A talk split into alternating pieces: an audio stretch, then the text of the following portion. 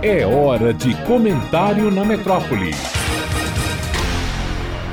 Ouvintes da metrópole, vamos falar de Fernando Sabino, que, vivo fosse, teria completado 100 anos no outubro ido. Dele, o primeiro romance que li, O Encontro Marcado, de 1967. E marcado fiquei desde essa epifania, tanto que do Fernando jamais deixei passar em vão um só livro. Mas entre esses dois Fernandos tão desiguais, ele, gênio, eu, um bangalafumenga que a quase nada sirvo, um dia uma dessas coincidências da vida nos aproximou. Incumbiu-me a CM de levar até Moscou, com uma parada em Roma, um camarada de sobrenome Brito e a sua mulher de prenome Meire, ambos jamais tendo antes posto os pés fora do Brasil. O então ministro das Comunicações valia-se dessa minha ida à União Soviética para agradar a Brit Meire, que, durante o tempo em que ele estiver entregue às mãos dos orixás da Bahia e do cirurgião Adibjatene, para trocar um pedaço do seu imenso coração de gente por um outro de coração bovino, davam plantões no Incor a acolher visitas ao baiano, acatando algumas com maestria, afastando outras com igual talento.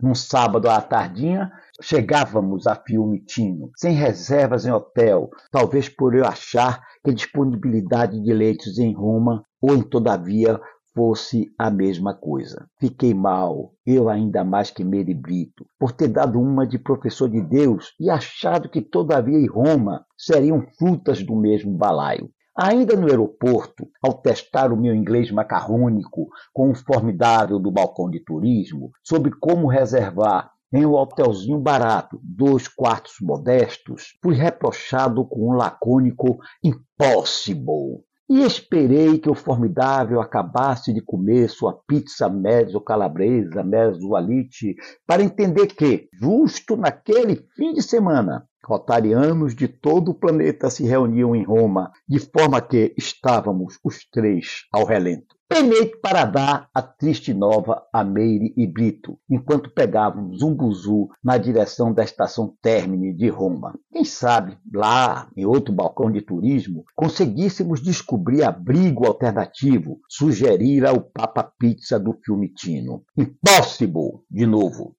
com a diferença de que agora o Buroca traçava um imenso panini com salame e nos dizia que a dita convenção seria dos leões do Lions e não dos rotarianos do Rotary.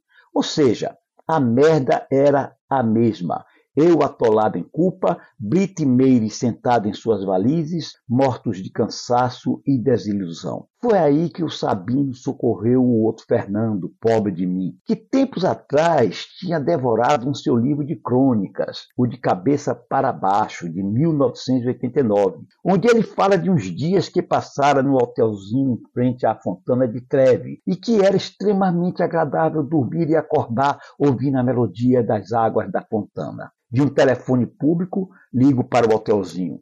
Conta um enredo bem baiano de que chegáramos a Roma embalados no sonho de ficar no Fontana, já que lêramos no livro do Sabino Loas à Hospedaria. O carinha da recepção curiosou por mais detalhes, nos botou a falar com o gerente, que, sabedor de que o seu hotel agora era página de livro de Fernando Sabino, nos conseguiu um único e minúsculo apartamento com uma cama de casal, encantado que estava com a notícia que eu lhe trazia. De volta ao Brasil, escrevi crônica para a tarde com o título Eu, Sabino e a Fontana, contando o que agora aqui reconto. Dias depois, eis que recebo de Fernando Sabino o cartão manuscrito que guardo até hoje.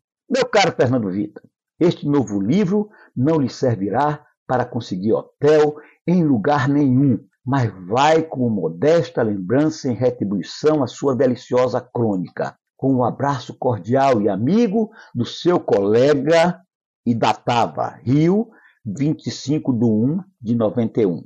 O livro que Sabino me mandou. Zélia, uma paixão.